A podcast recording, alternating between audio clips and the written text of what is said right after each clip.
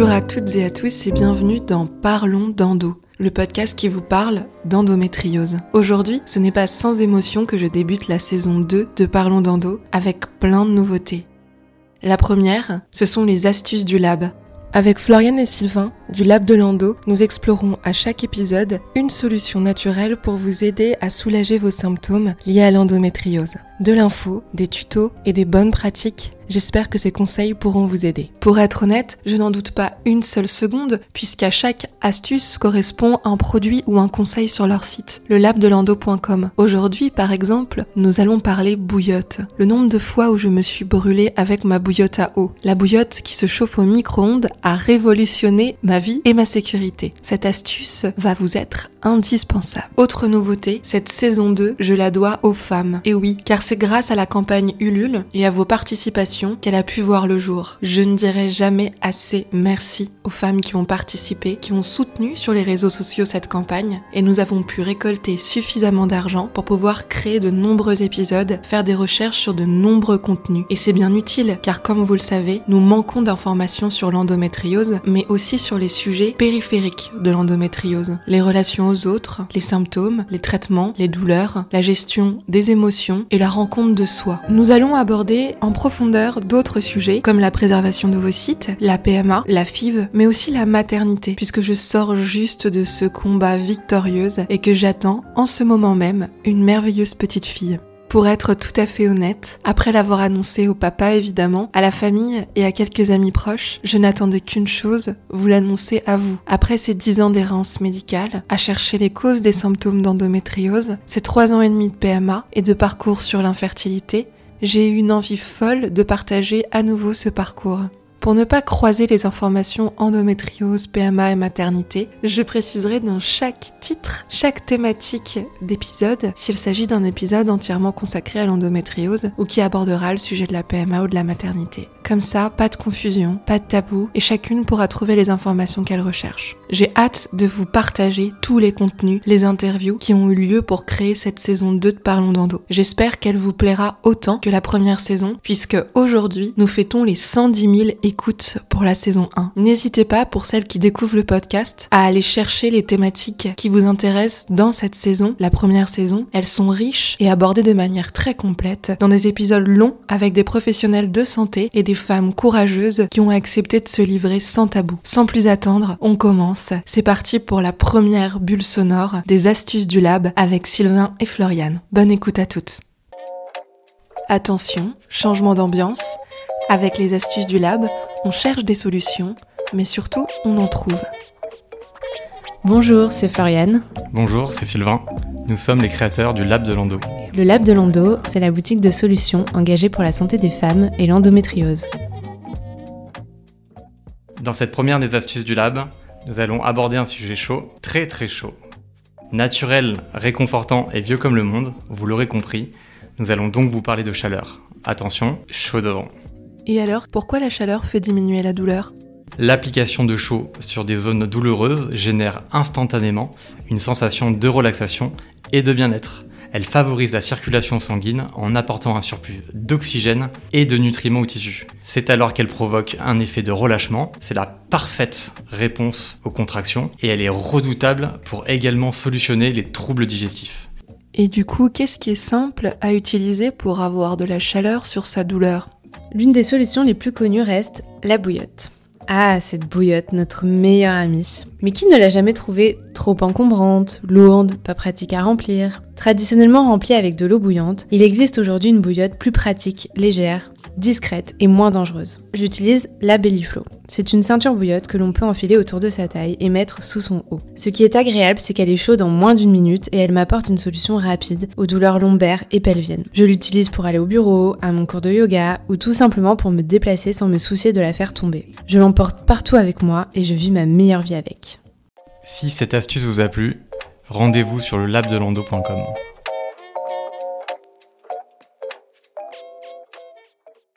Merci Sylvain et Floriane pour ce tips bien utile. Et n'oubliez pas, pour certaines femmes, c'est le chaud qui conviendra pour diminuer les douleurs et l'inflammation, et pour d'autres, ce sera le froid. Essayez les deux avant de mettre de côté la fameuse technique de grand-mère de la bouillotte. On commence. Pour ce premier épisode de la saison 2, j'ai le plaisir d'accueillir Peggy Favez, alias En douceur sur Instagram. Peggy Favez, tu es spécialiste de la femme et de son équilibre intérieur et corporel. Coach certifié en santé féminine et professeur de yin yoga, tu utilises différents outils pour guider les femmes vers l'équilibre. Tu es aussi l'auteur du merveilleux ouvrage Endométriose, un chemin vers l'équilibre. Tu parviens à la fois à produire un contenu d'une immense qualité sur ton compte Instagram, en douceur, et je pense à certains posts qui m'ont beaucoup aidé, comme celui sur les crises de guérison. Il y a aussi des lives poignants, comme ton dernier d'une étonnante vérité, sur les erreurs au féminin que tu as pu commettre sur ton parcours. Nous le redirons à la fin, mais tu proposes différentes formations en ligne sur le cycle,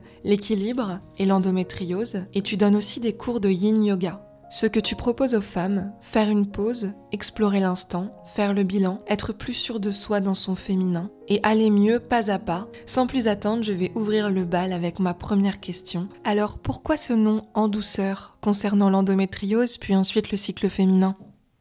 Déjà, merci de m'accueillir, je trouve euh, trop chouette. Et ben, c'est parti de, ben oui, endométriose et la douceur dans, dans le sens où dans mon parcours, je trouve que j'ai été dure avec moi-même. Et, euh, et que des fois on veut aller vite, on veut des solutions tout de suite. Et ça c'est pas de la douceur en fait. C'était plus de revenir à soi et de se dire ben ça prend du temps, il faut de la patience, de la douceur. Et je pense que c'est des petites clés en fait pour aller mieux. Donc euh, d'où.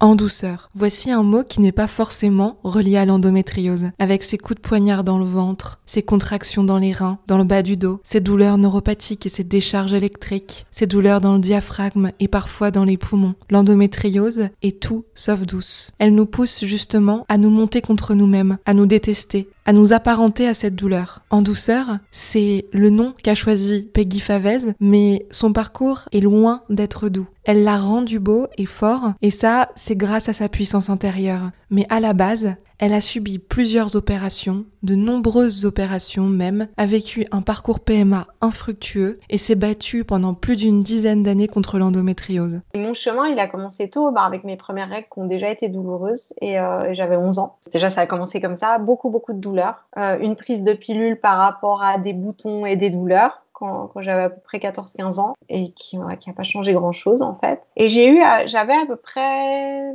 21-22 ans et j'ai arrêté la pilule. Et là, j'ai eu beaucoup plus de douleurs et j'étais tombée sur un article sur l'endométriose. Et là, je me suis dit, mais j'ai tous les symptômes. Et j'en ai parlé à ma gynécologue qui m'a dit, mais pas du tout, l'endométriose, c'est une maladie très grave, vous, vous avez juste mal. Enfin voilà. Et je suis repartie avec un truc un, un, peu soulagé parce que parce qu'endométriose ça veut dire aussi plein d'autres choses. Donc je me disais bah en fait tant mieux si j'ai pas ça effectivement. Et, euh, et puis on verra bien, mais euh, mais quand même avec un doute. Et, euh, j'ai continué ma vie et à gérer mes douleurs comme je le pouvais. Quand je dis comme je le pouvais, c'était à coup d'anti-inflammatoires, antidouleurs, etc. Où j'étais pas du tout, enfin je prenais pas soin particulièrement de mon alimentation, de mon hygiène de vie, et, etc. Et à l'âge de 30 ans, j'ai été opérée en urgence en fait, j'ai eu une énorme douleur d'un coup et euh, de côté. Et, euh, et en fait, j'avais un kyste rompu. C'était compliqué. J'ai été réopérée trois mois après. La même chose, de nouveau un kyste. Mais je me rappelle, j'étais vraiment, et maintenant je fais le lien, en chacune de mes opérations, j'étais dans des phases de vie où j'étais tellement stressée, tellement, il n'y a rien qui allait, en fait. J'étais vraiment dans ce truc qui, qui, où j'étais pas bien dans mon travail, où j'étais pas, ouais, il y a plein de choses qui allaient pas.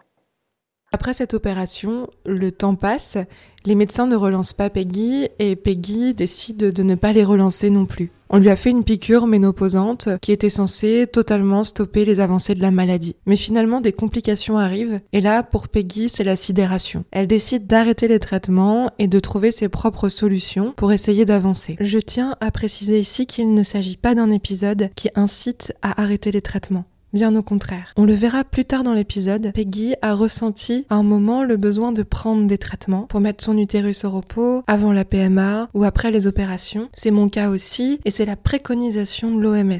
Un traitement est nécessaire en cas d'endométriose. Cependant, il arrive que l'on ressente dans une certaine phase de vie le besoin de se reconnecter à son corps ou alors que les traitements ne fonctionnent pas sur nous, que nos règles ne soient pas coupées, que nous ne puissions pas prendre d'oestrogène et pour une raison ou une autre que nous ressentions la nécessité d'arrêter les traitements. Dans ce cas, il est aussi essentiel de s'écouter et avec l'accompagnement des gens qui nous semblent ajustés à nos besoins, d'avancer pour suivre nos intuitions profondes. Et pour moi, ça a été ma chance parce que c'est le moment où j'ai tout laissé tomber, où en fait j'étais tellement en colère et j'étais ah mais en fait en fait ça marche pas vos trucs et il y a rien qui m'aide et je vais chercher de mon côté.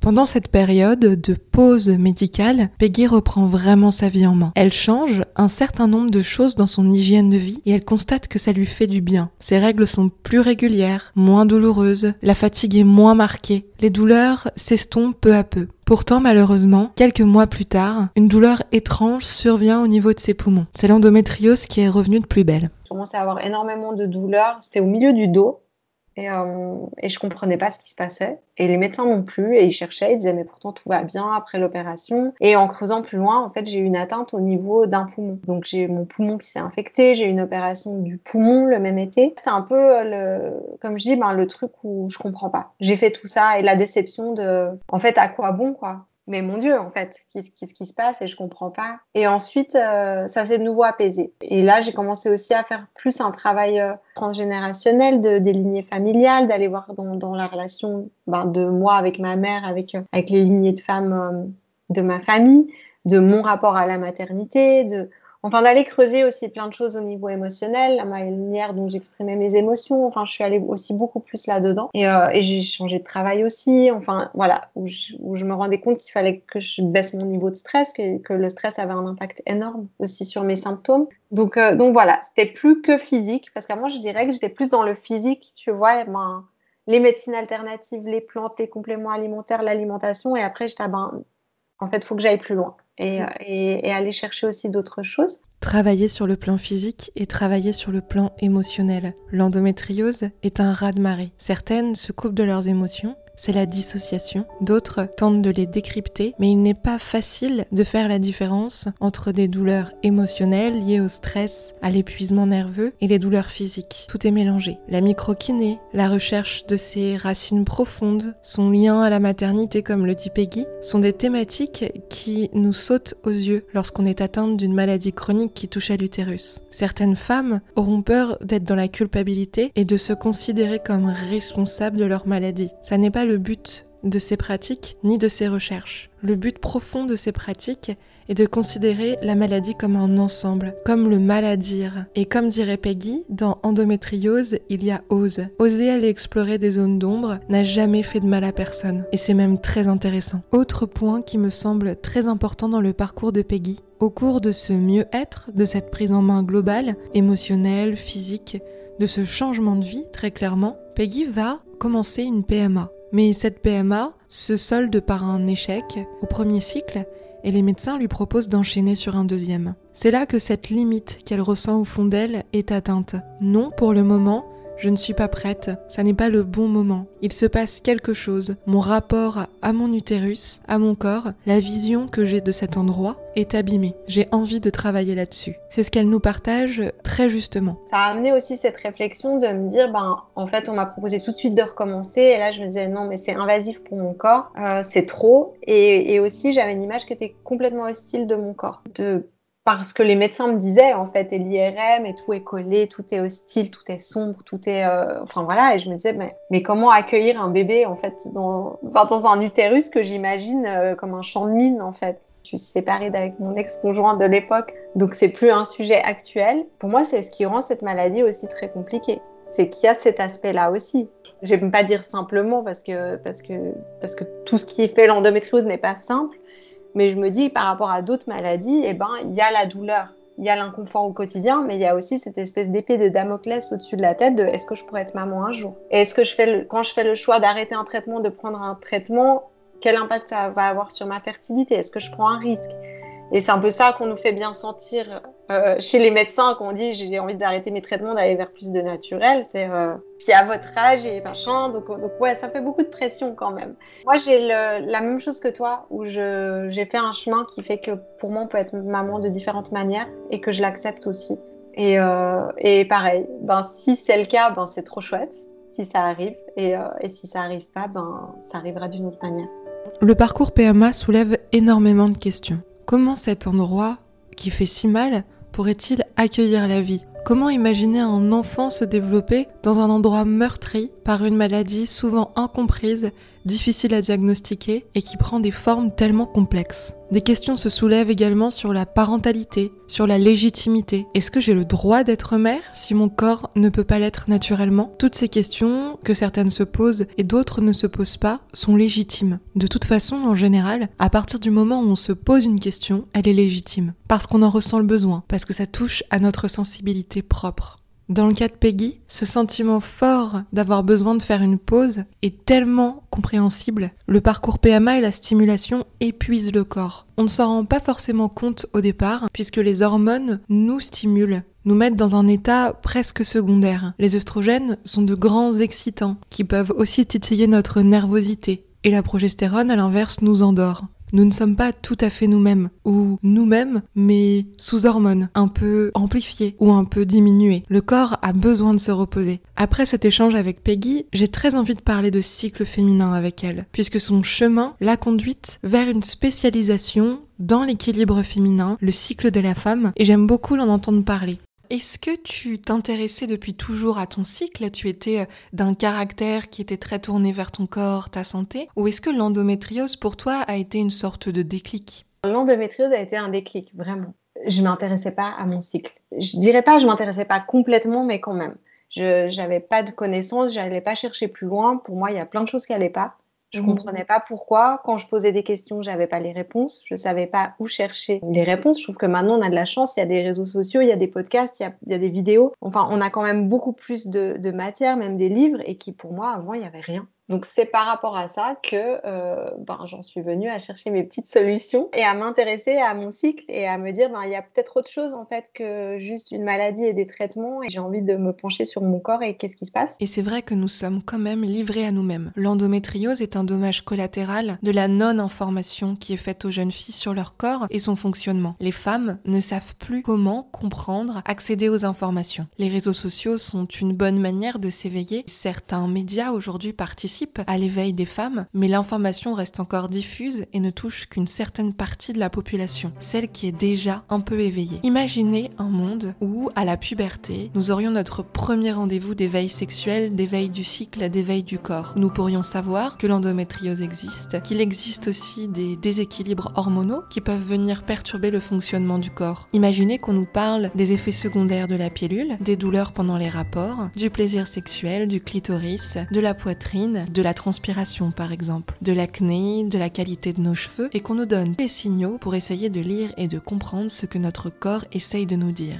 Un monde où la femme serait enfin connectée à son corps grâce à la lecture des signes, grâce à la symptothermie, grâce à la qualité de sa peau, de sa forme physique, de sa fatigue et de tout un tas de signes qu'on ne sait pas lire. Puisque Peggy est spécialiste du cycle féminin, je lui demande quelle place elle donne au cycle de la femme. Comment considère-t-elle ce cycle et qu'est-ce qu'il signifie pour elle? Pour moi, le cycle, il a deux facettes. Il y a cette facette qui est hormonale et qui est un peu technique, en fait, de qu'est-ce qui se passe, quelles sont les doses d'hormones qui déclenchent quoi, etc. Mais, euh, mais ce qui m'a, en fait, moi, ce qui m'a fait le déclic, c'est de me rendre compte que ben, c'est lié à, en fait ces phases elles sont aussi émotionnelles. Pour moi ce qui a vraiment fait le lien c'était ce côté mais mais en fait un cycle c'est c'est la vie. En fait la vie est faite de cycles. Les phases de notre cycle correspondent aux saisons. Et, et en fait tout d'un coup tout faisait sens et où je me disais mais mais en fait euh, c'est pas séparé, c'est pas une histoire de mots de, taux d'hormones sur, sur un papier. C'est beau en fait, c'est juste la vie et, ça a du sens parce que c'est donner la vie en tant que femme. Notre cycle, il est là pour donner la vie. Il est vrai que le cycle féminin est un grand mystère. Et dans les temps anciens, les femmes étaient tantôt ritualisées et honorées et tantôt diabolisées. Femmes sorcières, femmes impures, célébration des premières règles, cérémonies au flambeau, cercle de femmes, les rituels et les superstitions étaient nombreuses. Je garde en tête les rituels de quelques lectures que j'ai pu faire au gré de mon chemin, comme celle de la jeune fille et de la mère qui courent dans un champ un soir de pleine lune, entourées de femmes qu'elles ont choisies, jusqu'au moment où la mère lâche la main de sa fille en lui disant ces quelques mots. Souviens-toi, personne ne peut te donner le pouvoir, il est en toi. Et lorsque tu es né, tu es venu au monde lié à mon corps de mère.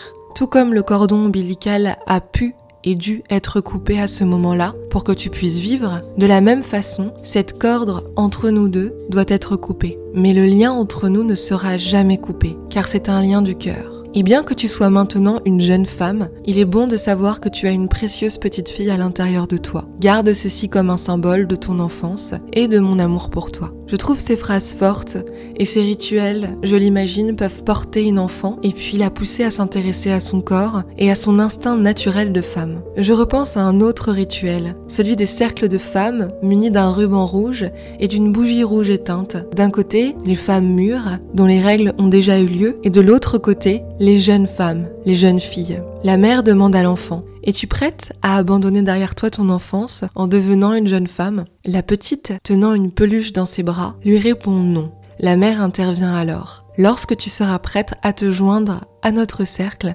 laisse ton jouet derrière toi. Ferme les yeux, respire profondément, dépose ton jouet par terre et enjambe ce ruban rouge. Rejoins-moi et viens dans mes bras. N'aie pas peur, il y aura toujours cette petite fille à l'intérieur de toi. Je ne vais pas m'étendre davantage sur ce type de contes et je ne sais pas s'ils vous font écho. Moi je les adore. Je les trouve à la fois extrêmement profonds et simples. C'était important pour moi de souligner qu'aujourd'hui la symbolique est un peu oubliée. Mais alors, ce cycle, comment fonctionne-t-il?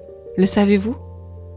Je pensais le savoir et j'ai découvert que je n'en connaissais même pas la moitié. Alors avant de laisser la parole à Peggy sur les sujets des phases émotionnelles du cycle, les phases profondes, la face de la jeune fille, de la mère, de l'enchanteresse et de la sorcière, je voulais vous faire un petit point, rapide et scientifique, inspiré de spécialistes avec qui j'ai pu discuter, qui ont répondu à mes questions sur le fonctionnement de notre cycle de manière simple. Car oui, le cycle féminin est multidimensionnel, à la fois physiologique et émotionnel. Et c'est intéressant de comprendre comment les deux se relient pour mieux se comprendre et avancer sur son chemin d'endométriose, de fertilité et tout simplement de femme. Pour faire simple, le cycle menstruel, c'est le terme scientifique qui décrit l'ensemble des phénomènes physiologiques qui préparent chaque mois le corps d'une femme à une grossesse éventuelle. En gros, ce cycle rythme la vie sexuelle des femmes, mais aussi leur vie émotionnelle et hormonale. Et il permet à la femme de produire un ovule tous les mois afin de tomber enceinte. Les changements hormonaux dans le corps, qui sont souvent liés aux hormones sécrétées par le cerveau, induisent la maturation et l'expulsion de cet ovocyte par l'ovaire, ainsi que l'épaississement de la muqueuse de l'utérus. Il se passe tous les mois beaucoup de choses dans notre corps. Par définition, on dit qu'un cycle est compris entre 25 et 36 jours, en moyenne 28, et qu'une femme vivra en moyenne 300 à 400 cycles au cours de sa vie reproductive avant la ménopause. C'est intéressant de connaître la durée de son cycle ou d'observer ses variations, car c'est un indicateur important de la fertilité de la femme, mais aussi de son bien-être. Connaître la durée des différentes phases permet de savoir à quel moment se protéger ou avoir des rapports si l'on souhaite concevoir. J'ai devant les yeux un dessin qui me fait sourire et en même temps m'éclaire. Ce dessin est simple. Tout commence par une boucle, la boucle représente le cycle, et puis il y a une petite goutte, les règles. Ça c'est la première phase. Les règles sont le début de tout. L'endomètre s'est épaissi pour préparer l'implantation d'un ovule, et si la femme n'est pas enceinte, cet endomètre va se dégrader. Le fait qu'il s'épaississe nous fait le comparer à un nid. Les phases suivantes du cycle vont pouvoir ensuite se dérouler. La deuxième phase, c'est la phase folliculaire. Le taux d'œstrogène est bas au début et il augmente considérablement au cours de cette phase. Elle dure en moyenne 14 jours et elle finit par une pluie d'œstrogène. Pendant ce temps, les follicules ont grossi. Ils augmentent de taille au fur et à mesure, mais il n'y en a qu'un seul qui arrivera à maturation. Cette maturation, c'est le pic de LH, l'hormone lutéinisante. À ce moment-là, il y a le follicule qui écrit vol petit ovule. Et c'est le moment de démarrer la dernière phase, la phase lutéale. On y aperçoit une pluie de progestérone et un ovule plus content que les autres, qui diminue, diminue, jusqu'à disparaître si la femme n'est pas enceinte. Et à nouveau les règles. Un drôle de cycle, aventurier, mais sympathique, qui permet aussi de comprendre que nous sommes des êtres cycliques, et non linéaires, et que ce monde dans lequel nous vivons n'a pas été construit tout à fait sur le cycle naturel de l'être en général, que ce soit la femme, l'homme, qui connaît aussi des cycles, bien que moins importants, et les animaux, les saisons, la nature. Je vous mettrai en lien un petit article sur les phases de ce cycle pour que vous puissiez y jeter un œil si cela vous intéresse. Plus on connaît son corps, plus on est doux avec lui. Ceci étant dit, je replonge dans la douceur avec Peggy Favez et l'interroge sur les phases du cycle de la femme émotionnelle. Alors Peggy, est-ce que tu veux bien nous parler des phases du cycle de la femme? Oui, les quatre phases qui sont plus à un niveau émotionnel et comme tu dis, même spirituel. C'est une auteure qui s'appelle Miranda Gray qui a, écrit un merveilleux livre qui s'appelle Lune Rouge et qui, elle, a abordé ces phases avec ces noms que, j'utilise. Et c'est vraiment un livre que je recommande, qui explique tout ça merveilleusement bien, qui met du sens justement à nos cycles en fait et à, ce qui peut se passer au niveau émotionnel, mental, de notre énergie. Et, euh, et moi, ça m'a fascinée et j'aime beaucoup aussi, je trouve très poétique ces phases ces quatre phases. Il y a la phase de la Vierge, la phase de la mère, la phase de l'enchanteresse et la phase de la sorcière. Tu as d'autres termes. Hein. Il y a des personnes qui utilisent la vieille femme pour la sorcière euh, ou la solitaire ou, euh, voilà. Il peut y avoir d'autres d'autres termes aussi. Moi, c'est ceux que j'aime bien en fait parce que dans dans ce que j'ai perçu euh, déjà en l'expérimentant moi et dans ce que j'ai lu, j'aime bien. Ça a du sens et, et en fait c'est drôle parce que ça a du sens au terme émotionnel et, spirituel, mais aussi physique. Parce que finalement, ça suit le process de, de ce qui se passe dans notre corps.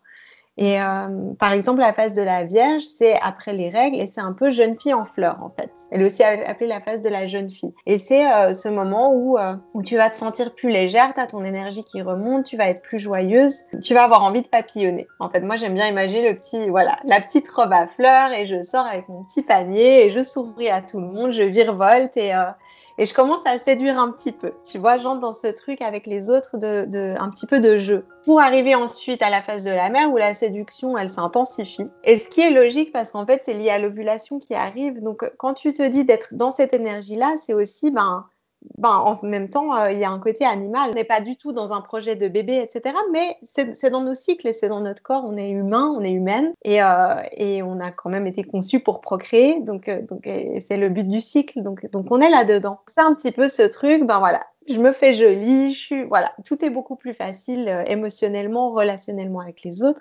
Et la phase de la mère, elle va accentuer ça en fait ça arrive à l'ovulation, un peu après l'ovulation, où c'est une phase qui varie quand même dans les jours, suivant, suivant les femmes, mais où le côté relationnel, il va s'intensifier. Ça va être vraiment une phase où on va être beaucoup plus à l'aise dans le lien, on va être beaucoup plus dans l'écoute des autres, on va beaucoup plus euh, ça va être plus facile pour nous de recevoir, de donner. Et, euh, et du coup, c'est hyper intéressant parce que là aussi, c'est ben, ben la mère en fait, et c'est euh, échanger, écouter, être présente pour les autres, etc. Donc en fait, si tu restes, si tu tombes enceinte, tu restes dans cette phase de la mère. S'il n'y a pas de conception d'un bébé, tu passes à la phase de l'enchanteresse. Moi, c'est une phase que j'aime beaucoup parce qu'elle est très mystérieuse. Et c'est pour ça, il y a, d'autres termes, je ne m'en rappelle même plus. Pour moi, l'enchanteresse, je trouve que ça correspond bien. En fait, elle est décrite comme la seule phase où pour une femme, s'il n'y a pas eu de, conception, tu es uniquement toi-même et t'es pas là pour faire un bébé. C'est la phase où commence le syndrome prémenstruel.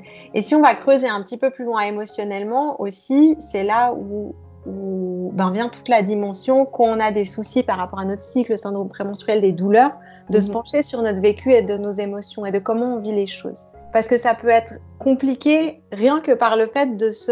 Euh, il y a une perte en fait. Tu vois, dans, dans, si tu penses juste en, termes d'humain animal, on était censé faire un bébé et on n'a pas de bébé. Et donc il y a un espèce de deuil à faire. je laisse partir cette idée jusqu'au cycle suivant et là, ben, je reviens à moi. Et il y a toutes ces notions qui, arrivent, genre, et moi, c'est qui Et j'ai envie de quoi Et c'est souvent là où il y a ces trucs un peu, mais en fait, ma vie, elle sert à quoi? Et puis, en fait, j'avais à fond envie de faire ce projet, puis là, il a plus aucun sens. Et je me dis, mais. Ben, c'est d'utiliser, parce que tu vois, tu as l'enchanteresse et la phase d'après derrière qui arrive, la sorcière. C'est vraiment un retrait de la société, de tout. En fait, c'est, euh, je vais dans ma grotte et j'ai mon chaudron et je m'occupe de mes petites affaires. Et, euh, et ben, il y a ce côté effrayant parce que, euh, mais je pense qu'on l'a tous eu, ce truc de, ben, j'ai pas envie qu'on m'emmerde en fait. Et on peut devenir effrayante parce que, euh, ben non, en fait, on devient hypersensible et, et surtout, je trouve avec les douleurs, en tout cas moi, c'était mon cas quand j'avais des douleurs, c'était vraiment, euh, euh on pouvait même pas m'effleurer quoi, physiquement, ou c'était insupportable. Donc il y a vraiment cette espèce de protection qui se met de de ne m'approcher pas, puis avec ce truc de j'ai mal et j'aimerais être comme les autres et que ça aille bien, donc avec une espèce de culpabilité ou de la colère parce qu'on ne peut pas fonctionner normalement. J'aime bien ce côté un peu magique du corps de dire euh, et ma cocotte, euh, il y a un petit peu des trucs à travailler, il y a des trucs à voilà ou, ou, simplement ça peut être simplement de la fatigue, hein, une accumulation de t'en as fait trop Et là, tu me demandes encore de continuer alors que il y a plein de signes que non, c'est pas le moment. Et, euh, et là, je dis stop, j'ai mal. Et là, tu es obligé de t'arrêter, tu es obligé d'être sur ton canapé et tu es obligé peut-être un petit peu de te poser et puis d'aller voir ce qui se passe. Rien que cette petite chose de lier les hormones à notre cycle nous rend plus lisibles à notre vie, aux autres et donc à nous-mêmes. Ce qui est très compliqué, c'est qu'on vit dans une société qui est linéaire, qui est, euh, qui est masculine, on en parlera après, tu l'as dit, de, de, yin et de yang. Donc il y a le yang qui est masculin, le yin qui est féminin. Et, euh, et on est dans une société complètement masculine. On mm. est dans le faire plutôt que l'être, on est dans euh, l'action. On demande aux gens comment tu vas.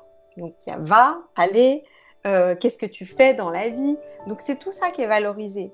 Et alors que, euh, ben, que, finalement on tourne en rond en allant un peu plus loin, mais, mais voilà. Et c'est juste d'accepter que on va pas d'un point A à un point B et on fait des détours et, et on se balade et, et c'est chouette aussi. Et ça revient, tu vois, parce qu'on on disait, ben ouais, la société, elle commence un petit peu à bouger, mais il y a des choses. C'est l'équipe de foot américaine, féminine. Euh, L'entraîneur utilise les cycles féminins. Donc déjà, en tant que femme, c'est génial de savoir ça parce que tu peux être plus efficace dans ce que tu fais mmh. et, euh, et, plus en accord avec toi et ton énergie. Et puis, euh, ben ouais, rien que si tu penses au niveau entreprise, au niveau justement sportif, ben, ben ben, ce monsieur, je trouvais génial. Et euh, j'en suis même pas à, planifier en fonction de ça. Quoique pour certaines choses, oui. Je suis plus attentive à ça. Où je vais être là, ah mais oui, mais en fait, je suis dans cette phase-là, donc là, ça sert à rien de forcer. Tu vois, quand tu es dans cette phase de la mère, j'ai envie de donner, j'ai envie de rassembler les gens, famille, tu vois, tout ce truc un peu comme ça. C'est typiquement la phase où tu vas prendre ton téléphone, tu vas envoyer des messages aux gens et tu vas dire, j'ai trop envie, je prends un exemple euh, bateau, mais j'ai envie de réunir tous mes amis d'enfance. Mais en général, le temps que tu organises et tout, peut-être ton truc, ça va être dans 15 jours. Et là, tu auras tes règles et tu seras là, mais j'ai envie de voir personne. Pourquoi j'ai fait ça? Mais il y a aussi à aller rencontrer ça. Plus on est dans le G-phase, je prends plein de médicaments pour oublier mon corps. Et moi, j'étais tellement longtemps là-dedans à dissocier complètement. Et, euh, plus finalement, ben, ben, il y a de douleurs parce que, parce que le corps, c'est pas pour rien qu'il y a eu des douleurs et qui, se rappellent à, à nous. Est-ce que tu penses que l'endométriose nous coupe de notre cycle? Oui, parce que là, on entre facilement dans, quelque chose qui s'appelle la dissociation. C'est qu'en fait, on se coupe de nos sensations. Donc la douleur est là, mais, euh, mais on est beaucoup. Moi, je, et je le suis encore, et, euh, et, je fais beaucoup de travail sur mon corps pour rester dans mon corps. Mais, euh, mais souvent, on se coupe complètement de nos sensations. Donc la douleur est là, on la sent bien sûr et elle est présente, euh, mais on a tendance à ne pas être dans notre corps parce qu'il est douloureux et parce qu'on le perçoit que comme douloureux. On a aussi tendance à ne même pas ressentir des plaisirs et ce qui nous fait du bien parce qu'on est dans la peur de la douleur. Et ça, j'en parle pas mal quand j'accompagne des femmes et par rapport aux rapports sexuels ou des choses comme ça, que dans éviter la douleur. Et moi, j'aime bien changer un petit peu ce focus en disant, mais pourquoi ne pas se concentrer dans un rapport sexuel sur mais qu'est-ce qui fait du bien? Plutôt que d'aller dire euh, on évite ça parce que ça fait mal. C'est bah, en fait moi j'aime ça et ça c'est agréable pour moi donc on fait ça. Et habituer un petit peu notre cerveau et notre corps à refonctionner ensemble et à retrouver du, plaisir en fait et du, et du bien-être et pas ne pas être que dans la douleur tout le temps. Et je trouve et dans plein de moments c'est de se dire ben à quel moment là ben j'ai passé une heure euh, à boire un thé avec une copine et en fait à discuter. Et ben, en fait là j'ai pas eu mal des fois, on a ce discours, j'ai tout le temps mal. Pendant trois semaines, euh, deux semaines par, ces deux semaines, j'ai tout le temps mal. Et en fait, ben non, là, pendant une heure, j'ai pas eu mal. Et c'est juste, c'est pas pour euh, ne, pour être dans le déni des douleurs, mais c'est juste pour s'habituer aussi à repérer qu'il y a des moments, notre corps, il n'est pas que douleur et, et à juste arriver à l'observer et à l'écouter et à, reprendre contact parce que souvent on coupe justement euh, ce contact-là. Merci Peggy de nous éveiller à ces thématiques du cycle et des archétypes féminins. Pour continuer cet épisode, j'aimerais que tu nous parles un peu des crises de guérison. C'est un terme qui m'a marqué dans ton parcours. Déjà parce que tu parles de guérison, alors que c'est un mot un peu interdit. On nous dit souvent on ne guérit pas de l'endométriose. Pourtant, toi, tu n'as plus de symptômes et tu as toujours tes règles et tu considères que tu es guéri. Peut-être jusqu'à la prochaine fois, entre guillemets, mais ça n'est pas le problème. Tu ne veux pas ancrer dans ton corps l'idée que tu n'es pas guéri, que la maladie est toujours présente. C'est ta manière d'avancer. Alors comment définirais-tu ces crises de guérison? Pourquoi guérir ça fait mal? Souvent en fait, moi j'avais cette image-là de, je sais pas si tu l'as aussi, ou pour moi j'ai l'impression d'aller, d'avancer sur un rail et de me cogner la tête à un mur. Et d'être en mode, ben ma vie c'est ça, et j'ai mal, et c'est compliqué, et je sais pas quoi faire. Et, on me donne aucune solution, et je continue à, avancer dans ce même truc, et, ça marche pas cette espèce de, de, de, moment où tu vis pas en fait. De rentrer dans une phase de guérison eh ben, ça fait du mal dans le sens où ben, on fait des choix, il y a des changements, euh, on, voilà, on applique des changements dans notre vie et ça peut être compliqué à gérer rien que pour soi parce que c'est pas évident de changer des habitudes ou de changer des manières de penser ou de voir la vie. Euh, au début, on se confronte aux autres, on se confronte à, à, notre conjoint, on se confronte à notre famille, à notre cercle d'amis. Et, euh, et c'est pas forcément de la confrontation quand je dis on, se confronte, mais, on change. Donc autour de nous, c'est pas forcément perçu de manière facile. Ça peut, hein, bien sûr, mais de manière, ça amène des ajustements, etc. Et, moi, je suis hyper reconnaissante du, chemin de guérison que, j'ai, parce que pour moi, c'est un chemin qui ne finit pas finalement. Mais, euh, on perd des gens en route, euh, il y a des échecs, il y a des... Euh, pour moi, c'est pas linéaire. On teste aussi des choses. Il y a des choses qui marchent, des choses qui marchent pas. Donc, comme tu le disais, ça peut être de se dire, ben, et moi, ça m'est arrivé de me dire, ben, waouh, en fait, ça, ça marche quand je mange comme ça, quand si j'ai fait ça, j'ai été voir tel praticien, je me sens vachement mieux, j'arrête un traitement et bam, un mois après, opération. Et là, moi, je, me rappelle, j'ai eu des moments mais de colère super intense, de, mais en fait, je fais tout.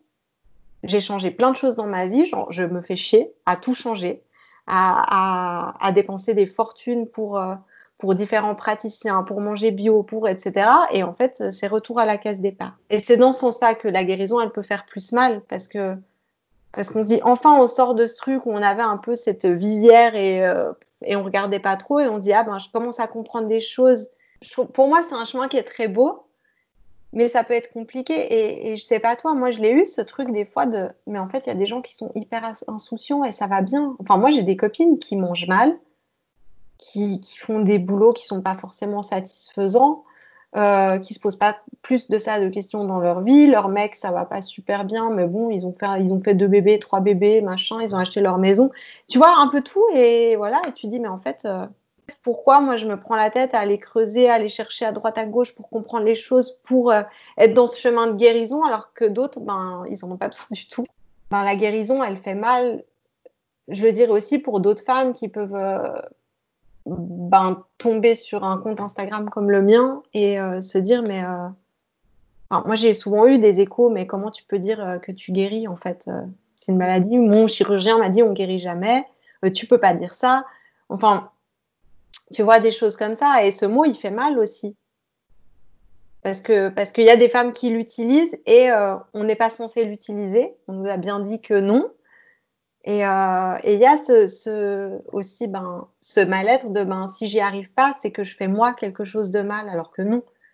Mais il y a un peu cette culpabilité de ben, en fait moi j'y arrive pas et c'est que euh, je fais pas les bons changements, j'ai pas l'énergie nécessaire, j'aimerais. Alors pour moi c'est pas ça en fait. Euh, on appelle aussi ces crises de guérison crises curatives. Après les expulsions des toxines, il peut y avoir certains symptômes et des réactions très désagréables. L'organisme est alors en état de crise qui vise à sauver le corps en le nettoyant. En clair, lorsque les organes émonctoires se nettoient, lorsqu'ils sont sollicités pour pouvoir évacuer les déchets du corps, cela peut venir perturber l'organisme. Et je trouve que c'est intéressant de voir la guérison comme quelque chose qui n'est pas linéaire.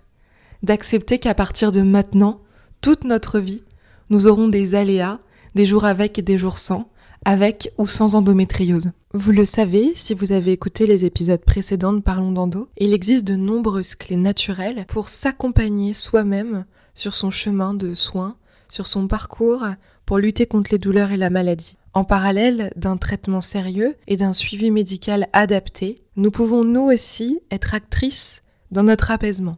Peggy a évidemment éveillé ma curiosité. Quelles sont ses clés à elle? Aurait-elle quelques conseils pour nous aider à équilibrer notre parcours de soins? Je lui demande donc de nous donner quelques exemples des clés qu'elle met en pratique dans son parcours d'accompagnement des femmes atteintes d'endométriose. Donc pour moi, l'alimentation est super importante, la qualité aussi de... Et, j'aime bien, c'est drôle de dire ça, la qualité de, quoi on se nourrit, après, ça va au-delà de l'alimentation, ça va dans nos relations, dans nos lectures, des informations euh, qu'on prend autour de nous. Donc, euh, donc c'est vraiment, mais qu'est-ce que je fais entrer dans ma vie Qu'est-ce que je fais entrer dans mon corps? Et c'est pas, pour moi, je suis passée de quelque chose au début de très restrictif, régime anti-inflammatoire, etc. Et, et, et maintenant, c'est plus qu'est-ce que j'ajoute, plus que qu'est-ce que j'enlève. Toujours de ce truc, qu'est-ce que je fais pour me faire du bien Et, euh, et, voilà, il y a des choses à éliminer. Et là, par contre, pour moi, il y a un truc qui est, catégorique et que c'est les produits laitiers. Et surtout, ben, en disant ça, tu vois, tu as qu'est-ce que je fais entrer? Et pour moi, il y a cette notion de frontière et, euh, tu as l'endométriose qui est, ben, il y a des lésions qui vont se balader un peu partout. Il n'y a plus vraiment de, de frontières. Donc, c'est aussi rétablir euh, un soi, en fait, et, euh, et, qui est plus fort, que je trouve important. Après, il y a vraiment un travail à faire au niveau du système nerveux et du stress. Donc le système nerveux, c'est le système nerveux central qui est notre gestionnaire du stress, euh, des peurs et du stress. Et là, c'est super important de faire un gros travail par rapport à ça. Mm. Euh, et ça peut être long, mais c'est vraiment autant au niveau physique de soutenir le système nerveux, mais aussi au niveau ben, de, de, baisser toutes les situations de stress sur lesquelles on a un impact autour de nous. Parce que le stress est inflammatoire? Est inflammatoire et peut provoquer encore plus de douleurs. Parce que le système nerveux, plus il est sensible, plus il va réagir aux douleurs physiques. Et ce qui se passe avec les douleurs et avec l'endométriose, c'est que finalement, euh, tu sais, tu peux avoir ce truc où, au final, tu sais même plus où tu as mal, tu sais même plus si c'est digestif, si c'est ton utérus, si tellement c'est des douleurs diffuses de partout que, euh, que... et ça c'est vraiment aussi le système nerveux qui est surchargé, qui réagit, qui est hypersensible à tout parce qu'il y a tous les signaux d'alarme qui se mettent en route. Aïe, il y a un pincement et c'est genre, oh mon Dieu, grosse crise, et, euh, alors qu'il n'y a pas forcément lieu d'être. Donc plus on apaise le système nerveux aussi, plus on agit sur la douleur, plus on agit sur la qualité du sommeil. Mm. Et c'est tout, euh, c'est un peu le serpent qui se mord la queue, tout ça, tu vois. Donc ouais. Donc ça, c'est super important. Autre chose qui est super importante, c'est euh, pour moi tout ce qui est système d'élimination. Donc, euh, donc principalement le foie, de soutenir le foie parce qu'il draine les hormones. Enfin, c'est notre station d'épuration. Et souvent, il est engorgé en cas d'endométriose avec, avec euh, trop d'oestrogènes à traiter et, euh, et, plus tout le reste, les traitements, etc. Donc, c'est vraiment de soutenir le foie. Et, euh, et puis, ça oui. Et puis aussi par rapport aux perturbateurs endocriniens qui peuvent avoir plus d'oestrogènes, donc aussi faire attention à notre environnement, à ce qu'on consomme. et ça, il y a aussi beaucoup, beaucoup de choses à, à creuser à ce niveau-là qui sont importantes. Après, je dirais, il y a plein de choses au niveau de revenir au corps, plus dans l'ouverture pour faire circuler l'énergie, d'être dans le mouvement, même si ça peut être compliqué, mais c'est vraiment faire revenir de la vie et reprendre contact avec son corps. Le féminin aussi est important et on en a parlé au début du podcast avec que dans tout, tu vois, et tout ça, c'est, euh, et même qu'on entreprend tout ça et on va chercher des résultats, etc., on est nouveau dans le masculin, c'est vraiment de revenir au féminin. Et c'est nos organes reproducteurs qui sont touchés avec cette maladie. Donc c'est notre féminin qui est touché, c'est notre capacité à être mère aussi. Donc il y a vraiment à aller, creuser autour de ça, des blessures du féminin, de nos croyances en tant que femme et euh, ben, de notre rythme de vie, de que, est-ce que ce qu'on vit nous convient. L'une des pratiques phares de Peggy, c'est le yin yoga. C'est une pratique calme et exigeante aux nombreux bienfaits pour le corps et l'esprit. Je demande à Peggy ce que lui a apporté le yin yoga et ce qu'elle remarque chez les femmes qui pratiquent à ses cours ah, Moi, je suis venue au yoga parce que euh, ben, c'était justement de revenir à mon corps. Et en fait, le yoga, je suis allée à un cours de yoga et je me suis dit, waouh, c'est la première fois où j'arrive à ne pas être que dans ma tête et à être vraiment dans le moment présent. Euh, et de sentir des choses dans mon corps, de prendre le temps de respirer. Et je ne le faisais pas du tout dans mon quotidien. Et ensuite, euh, j'ai découvert le yin yoga. Et j'étais bluffée et j'ai fait une formation directe et, euh, là j'étais ah ben, en fait j'ai trouvé le truc qui me qui me parle. Et en fait le yin yoga c'est euh, ben du coup on n'est pas vraiment dans le mouvement c'est un yoga où on est statique où c'est des positions qui sont très douces et faciles et accessibles à tous qui se pratiquent que au sol.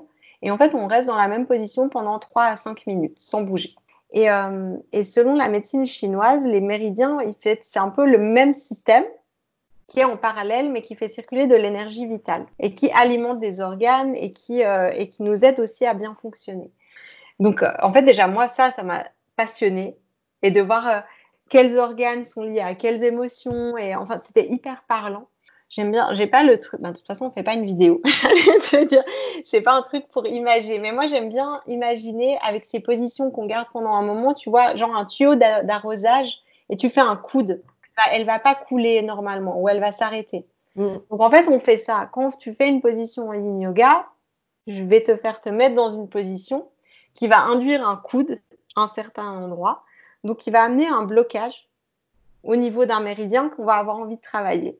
Et, je vais, et du coup, ben, un cours de yoga, je vais me baser sur tel méridien, donc on va faire plusieurs postures par rapport à ça. Et ça va être des petits coudes, ben, on bloque à certains endroits, et après, quand tu re mets le tuyau, enfin tu te remets en position, c'est circule bien, elle circule partout et mieux. Ainsi s'achève l'épisode 1 de la saison 2 de Parlons d'Endo. Sur une note positive, des idées neuves et les clés que nous a délivrées Peggy pour aller mieux. Un grand merci à celles qui suivent le podcast depuis le début ou qui le découvrent juste. Merci aussi à celles qui sont présentes sur le journal de l'endométriose et à celles qui ont participé à la campagne Ulule. Je suis très heureuse de la partager avec vous. J'espère qu'elle vous sera utile. Dans les prochains épisodes, nous parlerons de PMA, de stimulation ovarienne, de préservation d'ovocytes, mais aussi de résilience, de choix de traitement pour lutter contre l'endométriose, de liberté, de couple, d'amitié. Merci à Endo France pour son soutien dans la diffusion et l'information du podcast. EndoFrance, c'est l'association française de lutte contre l'endométriose. Leur mission, informer, agir et soutenir les femmes. Si vous cherchez des informations complémentaires, n'hésitez pas à aller sur leur site endofrance.org ou à les contacter. Ils se feront un plaisir de vous répondre et de vous aider dans vos recherches. D'ici là, je vous souhaite une belle semaine, prenez soin de vous et à très vite. Et n'oubliez pas, parlons d'endo, un peu n'importe comment, à l'image de la maladie, mais parlons d'endo.